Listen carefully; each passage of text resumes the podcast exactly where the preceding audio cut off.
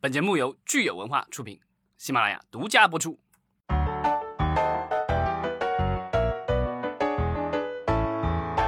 欢迎大家收听新一期的《影视观察者》，我是老张。Hello，大家好，我是石溪。呃，老张，我听说你们那边下雨了，是不是？但是我现在倒是听不到雨声啊。如果一会儿有雨声的话，请大家谅解。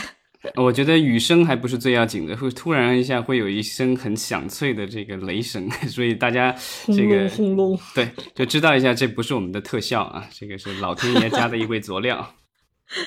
好的，今天我们的主题其实就是呃，已经悄然来临的院线暑期档，对不对？对，其实咱们之前在节目里也聊过，这个北美地区是五月份，对吧？就是这个其实他们的暑假开始，然后暑期档就开始。那咱们的话，通常来说。七月份算主题党，但是有些后你这个稍微宽松一点，六月份也可以开始算暑期档，对吧？因为其实六月初咱们的高考就结束了，然后六月中旬的话，其实中考也结束了，其实有一部分学生已经开始放暑假了。当然，今年情况可能是非常特殊啊，因为呃好像这一年没怎么过呢，然后就已经到暑期了，呃，但是嗯而且很多学生可能还面临着今年没有办法按时中考、高考的问题，是吧？然后很多大学生可能是回家也很困难，呃，这个返校啊等等，也可能会有各种各样的问题，所以今年其实暑期档我觉得会是一个特别复杂的情况。嗯，对，但是就是至少我们这个今现现在我们录音是六月十一日，对吧？昨天六月十日，然后这个大恐龙第三集这个上映了，然后啊、呃当天总体的这个大盘啊、是过亿了，这好像是我我都没注意到啊，他说是这个一百多天以来的第一次大盘过亿。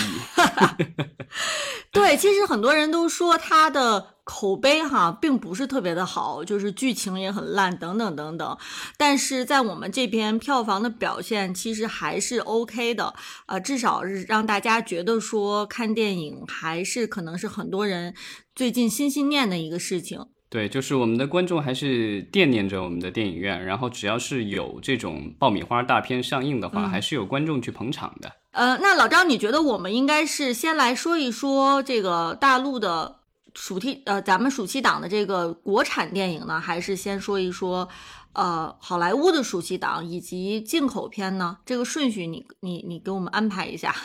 我觉得先说咱们能看得到的吧，然后咱们再说一些可能咱们能看到的一些这个进口片，因为进口片的档期现在都是很晚才宣布的，然后、嗯呃有时候是提，比如提前一两周才告诉大家说这能上映。大恐龙其实也是呃过审了挺长时间，然后这个最后档期宣布也是比较晚。啊，然后大家其实刚开始还担心这个是能不能同步，那现在的话就是后来这个就是档期定下来了，然后我看一些报道也是说这个影院就是舒了一口气，说六月份终于有一部大片儿，因为其实嗯如果这个待会儿咱们聊这个目前已经定档了的这个就是咱们国产片的话，其实对整个暑期档的话，啊、有几部呃可能品质还不错电影，但是就是巨型的这种大片儿的话，其实是非常的缺失的。嗯，那咱们就开始吧。大恐龙我们已经说过了，对吧？这是进口嗯片。然后我们看这个国产电影的话，就是六月十八日啊、有一部这个就是啊、应该算是爱情片吧啊、一周的朋友。对，其实说它是爱情片吧，也有点奇怪，因为它里面我看预告片啊，它其实好像是有意的规避了爱情这个主题，因为它里面的角色应该是高中生，对不对？对，但是你看没有，但是你看这个就是从剧情的介绍里看出来，他们又巧妙的规避了这个问题。因为之前咱嗯们聊这个，就是之前的国产的一些这个爱情电影，如果是发生在校园的话，他们要规避这个事情，就是放在高考复读班，这些人就是还没上大学，虽然。呃，不没上大学，但不算高中生，因为他们已嗯经高中毕业了，拿到了高三的这个毕业证了，对吧？高中毕业证已经拿到了，哦但是呢，又嗯没有完全踏入社会，这个时候他们谈恋爱是可以的。呃，其实这种操作啊，我们也可以理解，就是有，其实我觉得它更多，我觉得百分之九十九的可能是因为这个政策的考虑。嗯、嗯当然我们说现在，嗯，其实我们这个电影的呃内容的管理政策啊，有的时候可能也。相对来说，跟我们现在这个社会现实也是有一点点脱节。像我们知道，如果高中生都不能谈恋爱的话，但是我们现在又要求大家 早生早育，是吧？那你高中生都不能谈恋爱，那你怎么是让大家去早生早育呢？所以就是这个电影政策啊，有的时候的确是让人有点摸不着头脑。嗯，那现在其实没有说早生早育，只是说多生多育。好吧，啊，对，这个片子的导演是叫林孝谦，然后是台湾的一位导演，然后之前有一部叫《比悲伤还悲伤的故事》，然后这个之前在呃呃这个在大陆地区也上映过，然后呃卖了九亿多，嗯，这个是之前这一部是翻拍自韩国电影，也是爱情题材的，然后这一回这个领导又带来了一部。啊，新片也是爱情题材，然后他的这个就是这故事情节里说的是一周的故朋友，是因说这里面的一个主角，他的记忆只有七天，然后几个人要帮助他，有点像那个，其实有点像那个亚当桑德勒啊，很多年以前的一部电影，对吧？跟那个 Drew Barrymore 的那部是吧？叫呃初恋五十次，这个好像国内院线好像也上映过，我记得我当年好像就在电影院看的。呃，就是他讲的是那个男主角，就是跟一个女孩谈了一个恋爱，一夜情，然后早上醒来，对方就不认识自己了，然后后来发现这女孩只有一天的记忆，第二天早上一醒来就不记得了，所以他要不断的去追求这个女孩。嗯，但是你说的这部美国片应该是喜剧色彩是吧？因为亚当桑德桑德勒他是一位喜剧演员，但是我们这个故事哈，你看是这个比悲伤更悲伤的故事的导演，然后又是一位台湾导演演，所以我觉得他可能在处理卖苦情戏是吧？对，就变成在卖惨。他这个片子好像还是提档提到六月十八的，因为这个就是六月份的话就没有什么片子了，然后所以这个片子很提档了，因为其实。呃，咱们在这个暑期档的时候的话，其实呃有一个档期是通常来说有爱情片的，就是七夕档。待会儿咱们会聊到这七夕档，其实有好几部爱情片，但这一部的话，就是可能跟其他的那些就。避开了，没错，呃，然后我们看在六月二十四日哈，其实有一部呃，算是有大朱一龙对，呃对，有朱一龙呃参演的电影哈，叫《人生大事》，而且这一部电影呢，它其实是有点这个艺术片的感觉哈，剧情艺术片的感觉，呃，它很有意思，是是从清明节档期挪过来的新片，所以里面其实有一些对这个生死方面的这个探讨哈，也是非常有意思。他的这个主角朱一龙扮演的主角是一个。殡葬师，然后之前咱们在我印象当中好像立项的时候就说过这部片子，然后后来这个定档咱们也说过，然后到后来他挪了，对吧？现在这个咱们继续再说一次，啊，就讲主角这个是一个殡葬师，然后这个刑满释放以后，然后遇到了一个孤儿，啊，然后两个人就是在一起，就应该是我觉得这种就是在呃，就是一个个人成长的一个故事吧，我觉得是。对，而且我看网上的一些宣传和营销，哈，好像是在这个主打朱一龙的演技。对，因为朱一龙应该现在好像这个电影还没有特别多的代表作吧，所以就是在在这个上升过程当中。没错，呃，这部电影倒是让我想起了这个去年的《姐姐》哈，它其实也是涉及到由于家人的这个去世，导致一个成年人不得不要面对，呃，一个小孩儿这样的一个组合。呃，其实挺有意思的。呃，我我对这部电影其实还是非常，它的口碑还是非常期待的啊。抛开我会不会去电影院另说，但是我对它的口碑还是非常期待的。然后就是七月一日，因为这一天是这个党的生日，所以呢，也应该这一部，我觉得应该是一部献礼片吧，叫嗯啊，你是我的春天。它是一个这个拼盘的这种主旋律电影，这个就是我们现在好像这几年来，好像几乎每次到什么国庆啊，到这个这个重大节节日的时候，好像都有这样的电影上映。对，呃，我想这个拼盘式的主旋律电影啊，好像都已经可以称为一个宇宙了吧？就是似乎就是这个操盘者哈，对这类型是有一点轻车熟路了。对，但这部的话，应该不是在我们之前提的那个什么我和我的那个系列里的，因为那那个系列好像都是这个有张一白导演参与，他要不是监制，要不是怎么样的。然后这一部的话，我看他的介绍说是中国电影家协会指导拍摄，然后是陈道明是总监制，然后黄渤呢任监制，然后是有几位导演联合指导的，然后导演还挺多的，有有张弛、田雨生、周楠，好像都是这个年轻导演。呃，咱们就是看看，呃，像这样的拼盘式主旋律电影啊，到底它现在的这个市场号召力。还有多少啊？这其实是我特别好奇的啊。然后接下来七月八号，其实有一部是我觉得呃很难得的一部黑帮片哈，而且也是港片，叫《新秩序》。呃，有这个张家辉的加盟，对吧？这个就让人看了以后觉得比较放心。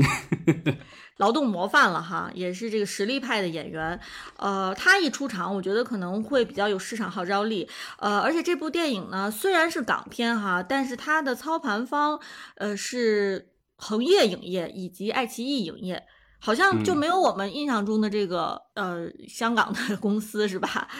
啊，但也有可能是那个，就是网站上没有列，这个得但看到时候，我觉得很有可能这应该是一部合拍片，因为这个就是涉及到的是说这个什么一个。横跨黑白两道的只手遮天的宏泰集团这样的一个背景，是他一个大大公司，然后他在换届，是有一个杀手是张家辉饰演的，然后卷入这其中，然后引起大乱。警察是阮经天饰演的，然后又有这个黑帮阵营的这个就是王大陆饰演的一个角色，然后都盯上了这个张家辉的这个角色，然后几方一起斗，就是等于谜团是谁是幕后的操纵者。这个就是我觉得呃之前的这个就是有一些港片也也玩过这个类似的这种。嗯，港片做这种犯罪黑帮应该是轻车熟路了哈。我觉得港片的这个一大优势是说，他们的这个背景设置的话，可以在这个就是警察队伍或者政府部门什么之类的，有内鬼啊，有坏人，这都可以做，就是尺度相对大一些吧。嗯，没错。然后在七月八日哈，其实还有一部灾难片《惊天救援》。呃，这个是导演彭顺的新片，然后他我看了一下介绍，这个也是一个消防题材的，然后讲的是这个这个啊算救援题材吧，就是这个也是呃之前那个彭顺跟彭顺导演和他的这个兄弟彭发对吧，然后拍过一部《逃出升天》，然后那部是也是就是消防员的，然后这次又是救灾，这个主演阵容也比较强大，有杜江、王千源、佟丽娅、韩雪，对。呃，其实很有意思哈。你看七月八号，我们说了，既有黑帮片，又有这个灾难片，但是与此同时呢，其实又有一部非常重量级的电影《学霸》定定档了哈。它的监制和主演都是王呃黄渤。对，黄渤好像是今年暑期档这个最大的劳模，因为他应该是有两部片子，对吧？对，这个《你是我的春天》一号的《你是我的春天》，他也是监制，对吧？好像我忘了他在里面有没有演。这个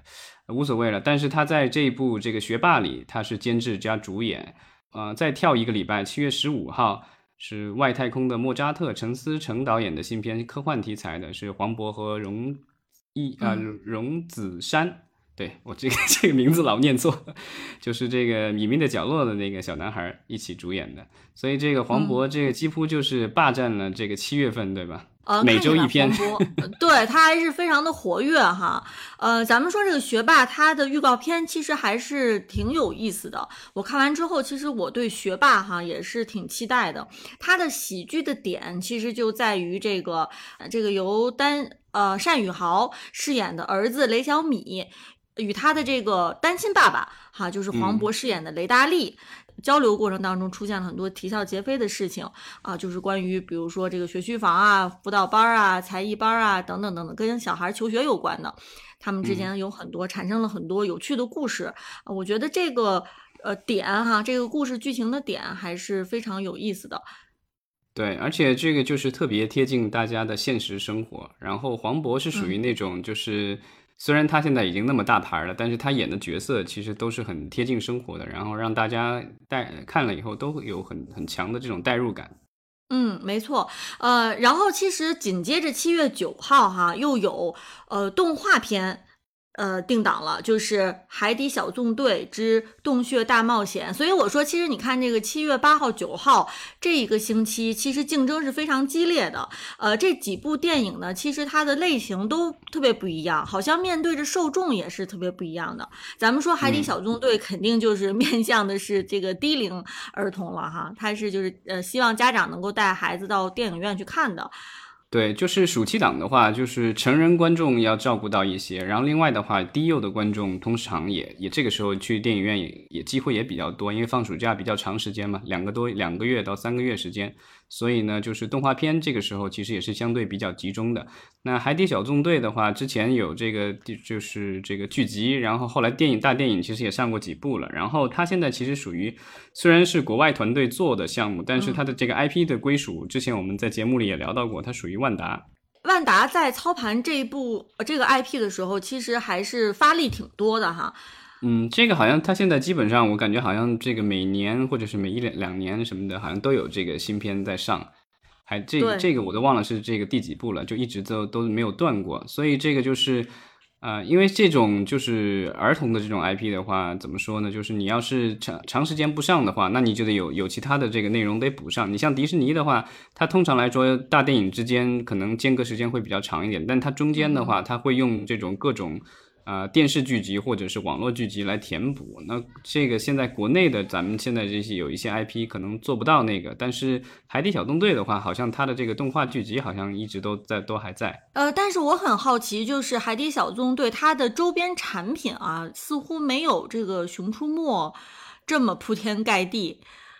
嗯，可能针对的孩子的那个年龄群不大一样吧。这个就我我没有特别的了解，但是我觉得当年这个。就是万达愿意去收购它，说明这个就是还不错吧。因为之前我记得老早也是在这个最早是在 Netflix 上还是什么的看到这个剧的，就是当时我以为是这个国内公司做的，然后输出到海外配的配的音，后来一查好像是英国公司做的。那说完这个七月八号、九号这一周呢，我们看看在接下来一周哈，七月十五号就是你刚刚提到的由黄渤、龙子山主演的这个外太空的莫扎特。啊，这个是陈思诚导演的新片，所以我想，其实业内对这部片子也是非常非常期待了，因为全是大咖。对，然后这个也是陈思诚导演第一次做科幻题材的这个电影，然后这个之前的宣传其实已经比较多了啊，然后其实也吊足了大家的胃口啊。我看了一下情节的介绍，就是。王勃和荣梓杉是演一对父子，然后呢，父亲想把孩子培养成这个钢琴演奏家，然后一直争吵不断，然后有一天就有来了一个神秘的外星人叫莫扎特，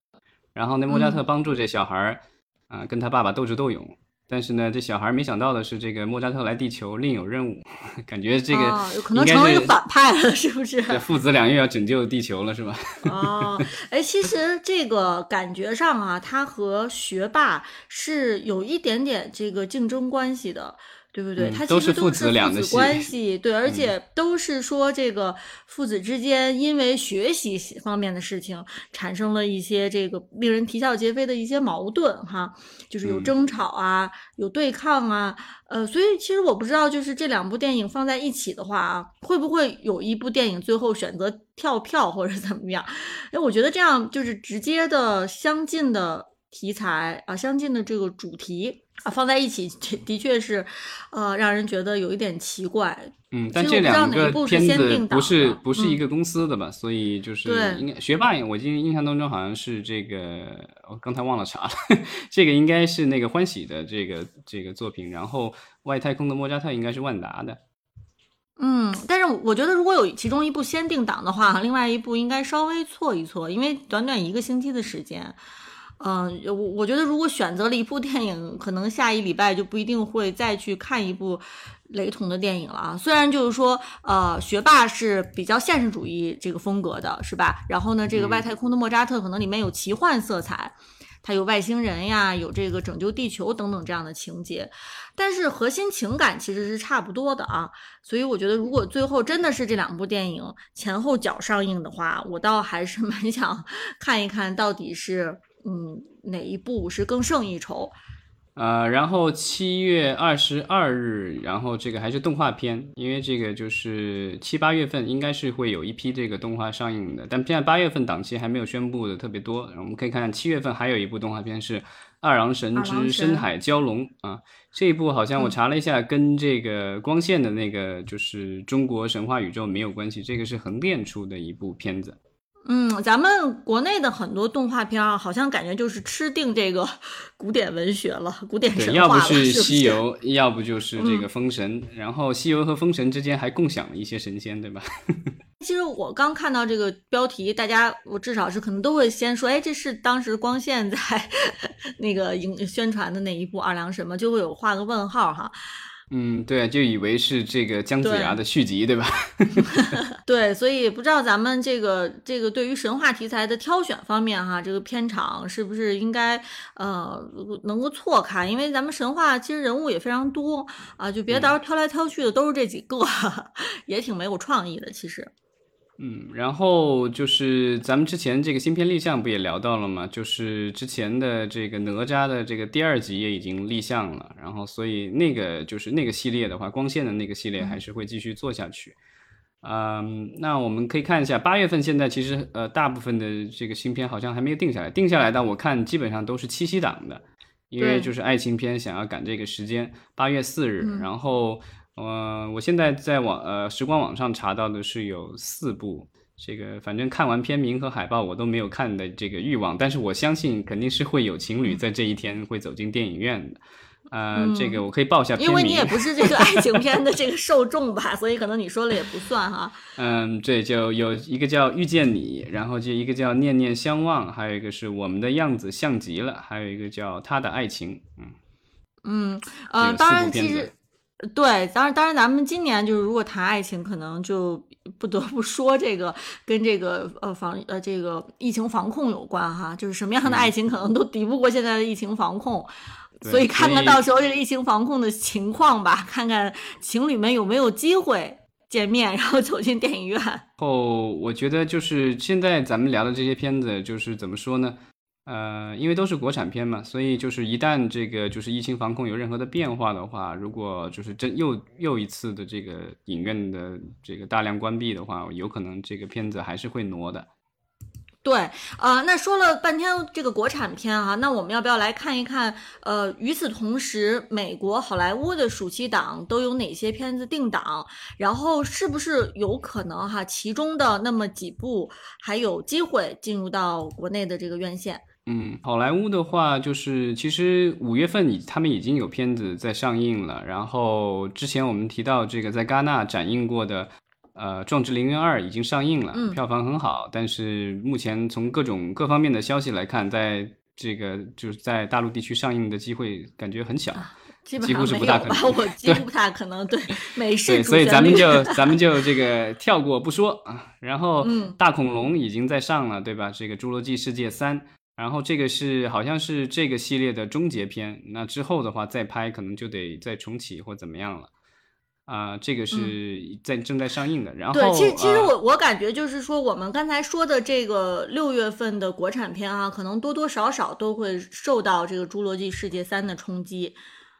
嗯，对，就是现在它几乎是横扫市场。昨天周五这个上映的时候，好像是六月十日啊，它占了票房的百分之八九十吧。全天票房一亿多一点，它是大概一亿吧。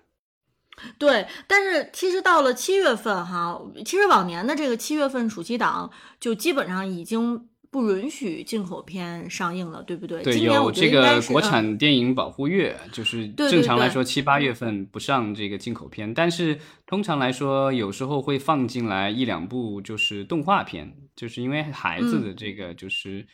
呃，电影的话，有时候会特例，就是会有时候会安排在，比如说八月底的时候会上这个，就是动画片。嗯，那咱们看看这个《光年正传》哈，就是皮克斯打造的这一个呃《玩具总动员》系列的衍生动画电影《光年正传》。对，它是前传，就算是一个前传电影啊。它有没有可能是定档到咱们的八月份哈？嗯，就是。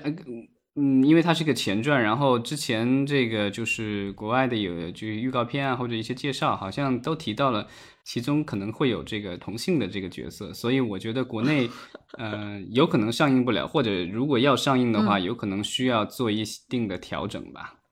哦，呃，然后其实有一部传记片哈，也是业内的人很期呃很期待了，就是叫《猫王》，Elvis，对，这个是汤姆汉克斯。对，但他演的不是猫王啊，但是这个不是猫王都没有活到他那么大年纪，这个啊猫王是有另外一位这个年轻演员演的，然后啊汤姆汉克斯主演的是猫王的经纪人，应该是。这是这一部猫王，好像他的经纪人这个角色占的比重是特别重的。呃，反正至少感觉好像宣传物料或什么之类的，看起来好像，但我觉得可能是只是因为他是这个这个最大的明星在里面，但所以我觉得戏份不一定不一定是他最多最大了。然后 呃，他是这个导演呃 Bess Lerman 的这个新片，然后之前他做那个什么了不起的盖茨比啊什么的，就是这些片子都很华丽，其实都嗯，反正这种年代片都很，反正让人这个就是对。啊服装啊、音乐或什么这些，都反正都都很讲究。然后所以这一部的话，大家也很期待。然后这个在戛纳的时候也是做了展映，然后反响好像都还不错。哦，当然我们知道猫王自己本身的风格也是特别的夸张和华丽的嘛，所以可能呃对，跟这个导演的风格是非常契合的哈。对，这几年就是这种音乐人的传记片就是特别多，对，有纪录片，然后还有这种剧情片，然后也有卖的特别好的，对吧？之前皇后乐队的那一部那个就是呃传记片，然后卖了，我忘了是不是卖了卖了快将近十亿美元还是什么的。而且那部片不是被引进到国国内了吗？是吧？虽然有所删减，对有所删减，就是呃这个敏感的这个内容都删光了。然后呃，这个猫王的话，我不知道这个国内会不会引进，但是它这个是六月底的片子，国内就是如果有今年继续有这个保护月的话，那它要上估计也得要过一段时间了。其实我觉得从风格上，从视觉风格上，哈，这一部《猫王》它一定是，呃，视觉冲击力非会非常强的。就是它其实很适合院线大屏幕，嗯，但是当然我们现在的这个整体的环境跟当年上这个呃皇后乐队的这个这个环境其实也非常不一样了。我觉得放到现在哈，可能那部片子就是跟这个美国人相关的这个传记片，可能都很难在我们的院线看到了。啊，但是视觉上，我相信这个猫王一定是非常出色的。嗯，呃，然后就是再过来有这个雷神。啊，雷神这个是第四部了，是吧？我都已经快数不清这是第几部了。雷神 四叫《爱与雷霆》啊，此处应该有打雷的音效吧？啊，但这个时候这个雷并没有来。嗯，像雷神这样的哈，就是典型的这个好莱坞大片了哈。也许它在处理上可能会没有任何敏感的地方，说不定就会在我们这边上映。不过要说起起来，这种好莱坞的视效大片哈，就是这种续集啊，呃，其实上映了之后，反而不一定真的能吸引到我们现在国内的这个市场。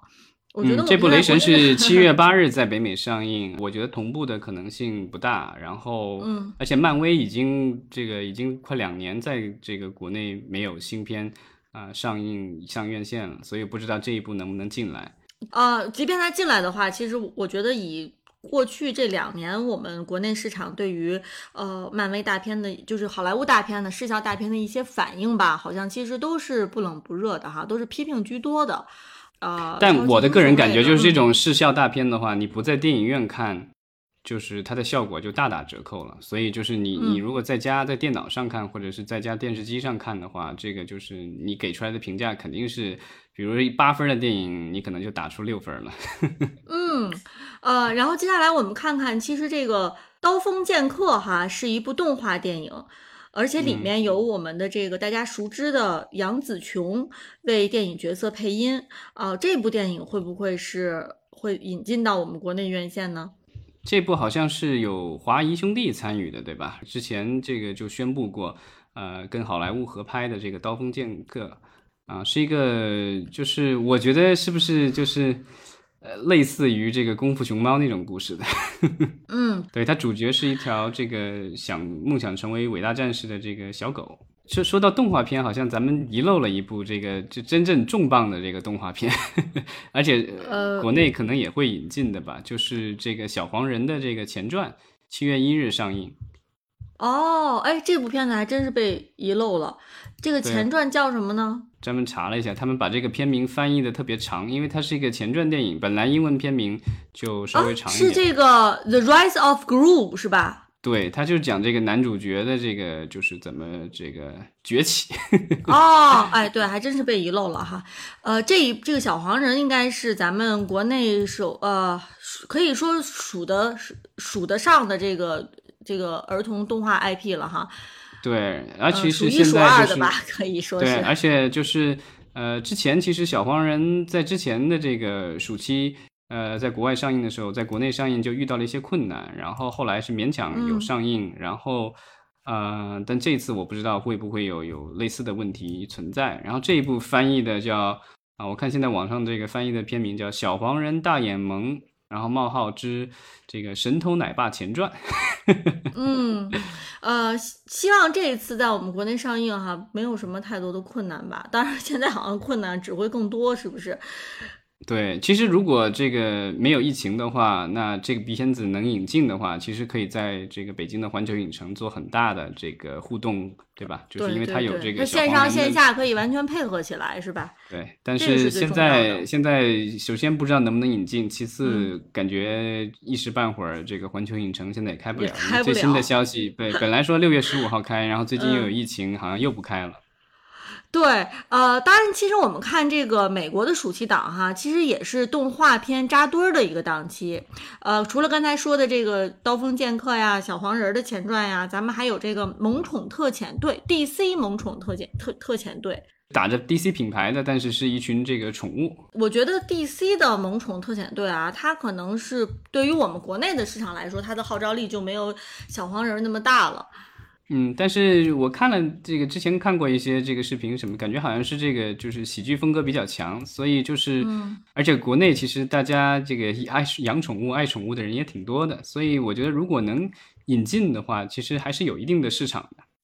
孩子们就是可能也看到海报，可能也会这个想让父母带着自己去看的那种电影。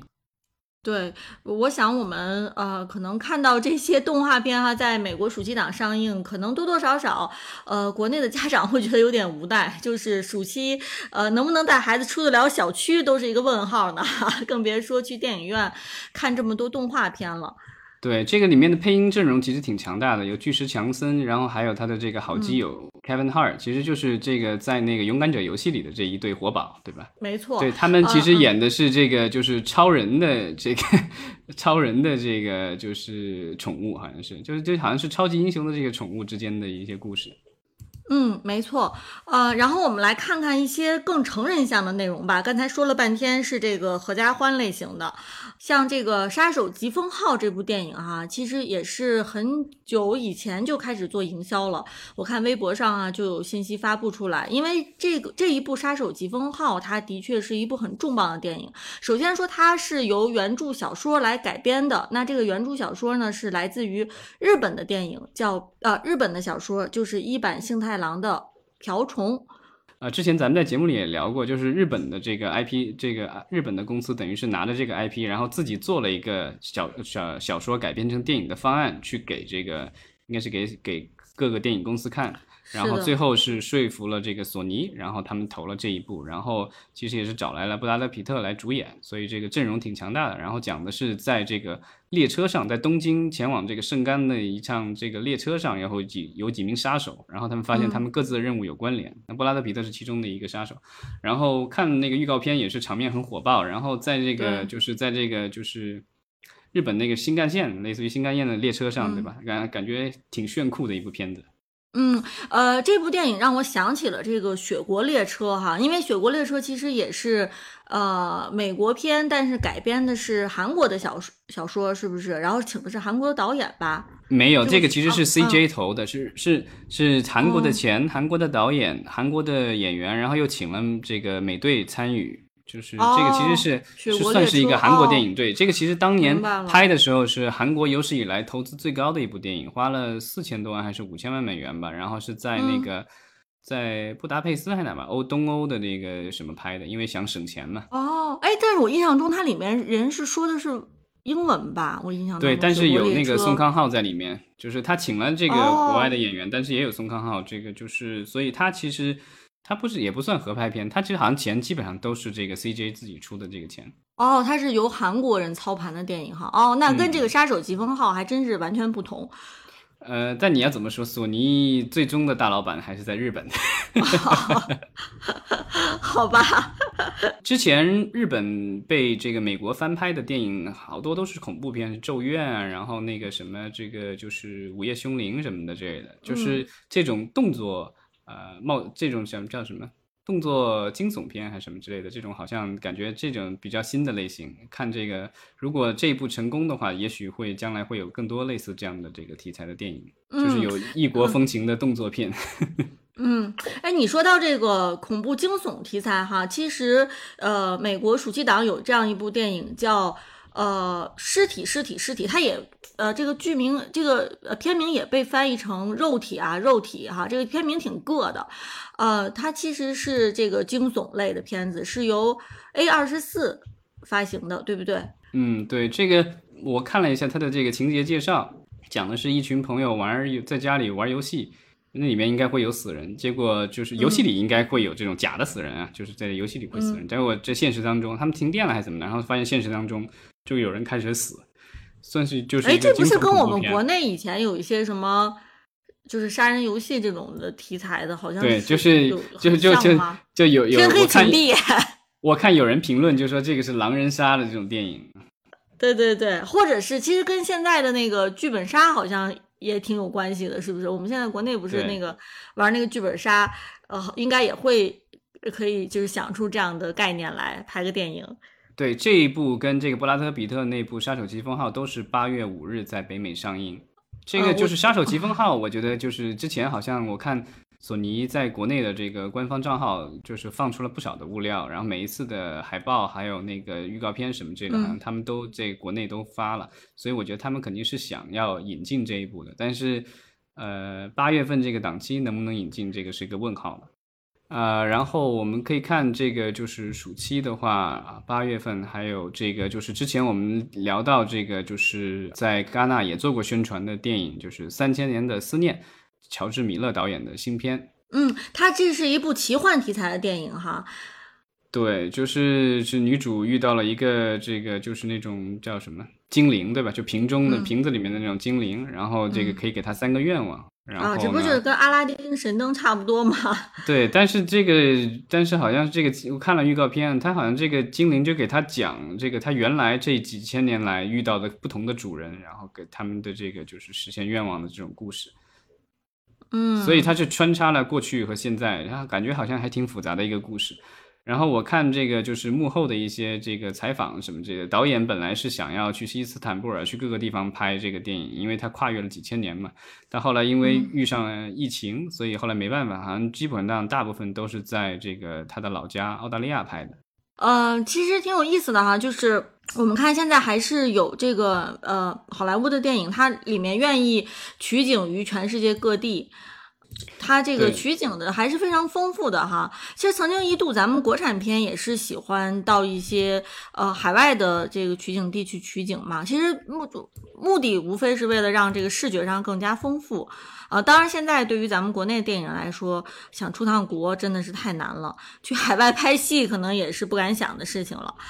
嗯，那个就是在戛纳期间，其实那个就是我接看另外一部新片的宣传，也是因为疫情，然后没有办法去海外拍摄。就是那个《鱿鱼游戏》的那个男主角叫什么？李正宰，对吧？他自己有一个导演处女作，然后是讲谍战片。然后他当时可能也是想去去华盛顿，然后还有去哪儿？就是有应该是他横跨韩国，然后华盛顿还有哪儿？反正三个地方。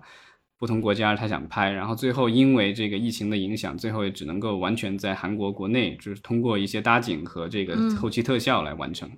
嗯，其实咱们刚才说的这些美国片啊，我们看他们只是真正在美国呃五六七八月这几个月上映的非常非常小的一部分电影，就是我觉得我们可能说到这几这些电影，连呃三分之一都不到吧。啊，我们对，其实其实夏天这个上映的片子的话，更多的其实是这个流媒体会上的比较多。对对对，呃，就是其实这个是一个非常拥挤的档期哈，就是大家在夏天的选择可以说是非常非常多的。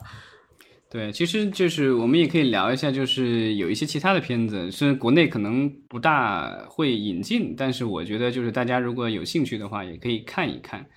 啊，我在那个 IMDB 上还有综合了几个榜单嘛，一个是 IMDB 的一个榜单，然后还有一个是这个滚石杂志，还有就是嗯奥斯卡的这个官方的平台，它也有一个暑期的电影的一个推荐。然后但我看了比较了一下几个榜单，推荐的片子都差不多。然后呢，而且就是我觉得这各家都比较宽容，就是把。这个就是只在院线上映的电影和院线和网络同时上映的，以及这个只在网络上映的电影都囊盖进去了。哦，那老张，你可以来说一说你最感兴趣的电影是什么吧？雷神的这个锤哥的太太啊，他主演了一部这个电影叫《终极拦截》，叫 Elsa Pataki 吧，我也不知道他的名字怎么念的。这个是他们网上基本上都叫他锤嫂。然后呢，锤哥是这部片子的这个就是监制，然后这是在奈飞上的一部新片，其实已经上了，六月三号上的。如果大家有兴趣，可以在网上找来看一下。一个动作片叫《终极拦截》，应该讲的是这个女主角是在一个这个海在海上的一个平台。的一个军人吧，然后一群恐怖分子要在那儿就是偷他们的导弹什么之类的，然后他等于是一个人要，就类似于虎胆龙威那种故事，但是只是主角是女女的，是一位女主角，女英雄。所以咱们这个其实是一部奈飞的比较新的网大了哈，大家有兴趣可以去看一看。不过我觉得在奈奈飞上上的这种动作题材呢，呃，在家里面看可能不够过瘾。就是如果说它能够上院线的话，当然是最好。但是很可惜啊，这部电影其实没有能够进到院线。那个锤哥其实，在奈飞上也有一部新片，因为锤哥像我们今年夏天有他的这个雷神他自己的这个院线大电影。另外的话，他在他监制了他太太的一部电影，另外他自己又主演了一部电影，他好像也是监制之一啊，就是叫《蜘蛛头》。然后这个是。呃，一个科幻的一个动作片吧，然后啊，我看了一下预告片，好像是讲这个他们发明了一个什么东西可以控制人的情绪什么之类，但后来肯定是出了各种事情。哦，哎，看起来这个锤哥是这个暑期档劳模了哈。对，而且他跟奈飞的合作还有一部是那个什么，就是《惊天营救》的二。如果大家看过第一部的话，就是那个罗素兄弟监制，第一部的导演是那个《战狼二》的武术指导。哦，哎，你说到罗素兄弟，他们其实，在奈飞上哈也是有所建树的。呃，有一部电影是七月十五号会在奈飞上映，叫《灰影人》，啊，是罗素兄弟的新片。嗯，这部好像说是这个，就是奈飞可能今年投资最大的一部这个新片之一哦，应该是上亿。这个呃，现在网上说的是两亿美元的制作费啊，当然就是不知道这个数字是否准确啊，有可能是奈飞最贵的或者最贵的影片之一。而且它的体量比这个很多我们说暑期档的院线电影的体量都要大多了。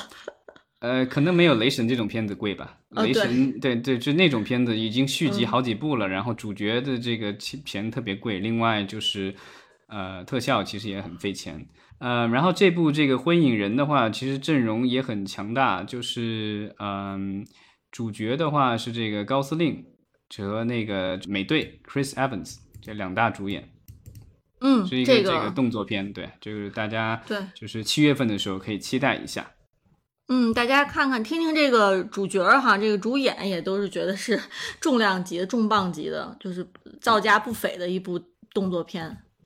对，然后其实这个就是奈飞的话，它还有好几部这种，就是我感觉它夏天的话，可能也是为了这个针对男性受众吧，就好好几部都是这种动作片或者是动作喜剧。啊，这个就是刚才我们聊到，就是跟那个巨石强森有一起配音那个 DC 那个电影的这个 Kevin Hart，他也有一部这个在奈飞上的喜剧，八月十二号要上的《多伦多来的男人》。我看了一下预告片，好像还挺搞笑的，是这个 Kevin Hart 跟这个呃 Woody Harrison 两个人主演的。啊，就两个人，这应该是互换身份啊，什么之类的这种。然后这个就是一个喜剧啊，对。然后奈飞上还有这个动作喜剧叫《日班猎人》哈，看起来这个的确是这个奈飞上的这个网大哈，好像也挺呃针对这个男性市场的。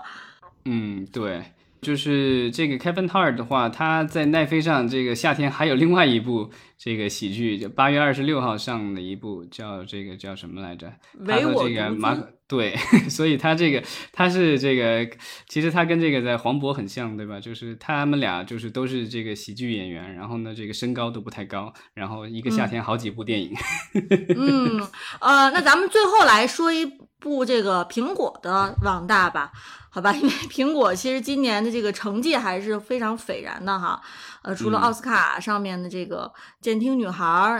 啊，这个勇夺这个最佳影片啊，然后呢，我们知道这个《切割人生》这一部苹果的自制的剧也是大火。那我们就最后以这个苹果 TV 加的这个《Luck 幸运》这部电影来做收尾吧。呃，这一部电影其实是一部动画片哈。嗯，对，呃，苹果就是还是相对来说，就是对家庭观众，可能它它自己的品牌的定位，可能还是对家家庭观众相对来说，这个相对友好一些。没错，他的这部叫《幸运》的动画片呢，其实讲的是一个小女孩成长的故事，哈，就是这个一直非常不走运的这个小女孩，怎么样从这个呃通过一些魔法吧，最后是就是改变了自己的命运的这样的一个故事。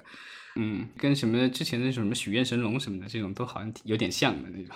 呃，我觉得苹果 TV 的话，可能呃还是要努力吧。我们看，其实像这个迪士尼加奈飞什么势头都是挺猛的。我记得你刚刚是不是还在群里面发了一条新闻，说奈飞还收购了，要将要收购这个 Roku 哈。Roku 怎么怎么解释？它就是这个跟咱们国内的小米盒子一样，是美国最大的这个电视盒子的硬件商，对不对？对，就是硬件商，对。对，就是 Roku 的话，它跟这个 Netflix 奈飞的渊呃，就是比较就怎么说呢？它的渊源比较久，就是他们俩呃，Roku 的创始人好像是原来是奈飞的原来的员工，然后后来觉得这个做流媒体，他觉得就是做放播放器这个玩意儿是一门好生意，所以他辞职出来创业，然后好像这是他第六次创业，所以这个他用了 Roku 这个名字是日文里的六的意思，然后所以就是这是他第六家公司。然后，嗯，他这些年已经发展成为了这个就是北美最大的这个就是流媒体硬件的这个公司。啊，好像比它第二名的这个就是平呃亚马逊的这个 Fire TV 的话，好像都多不少。我忘了它的市场份额是百分之是不是百分之七十还多少？我我那个数字我记得不太很清了。但就是肯定是在北美市场的话，它是这个最大的这个就是这种硬件。然后它呃之前也收购了这个 Quibi，就是之前短视频平台倒闭了以后，它的片库整体都卖给了这个 Roku。然后 Roku 现在其实自己。也做那个就是叫 The Roku Channel，就是它自己的硬件上可以看这个，然后其他的这个硬件，它的或者它的网站上也可以看。其实它其实就是一个免费的这个集合的一个频道，然后里面有他买来的版权的各种各样的这个电视剧和电影，然后都是有广告的，然后就你免费可以看，但是呃，它可以赚广告费。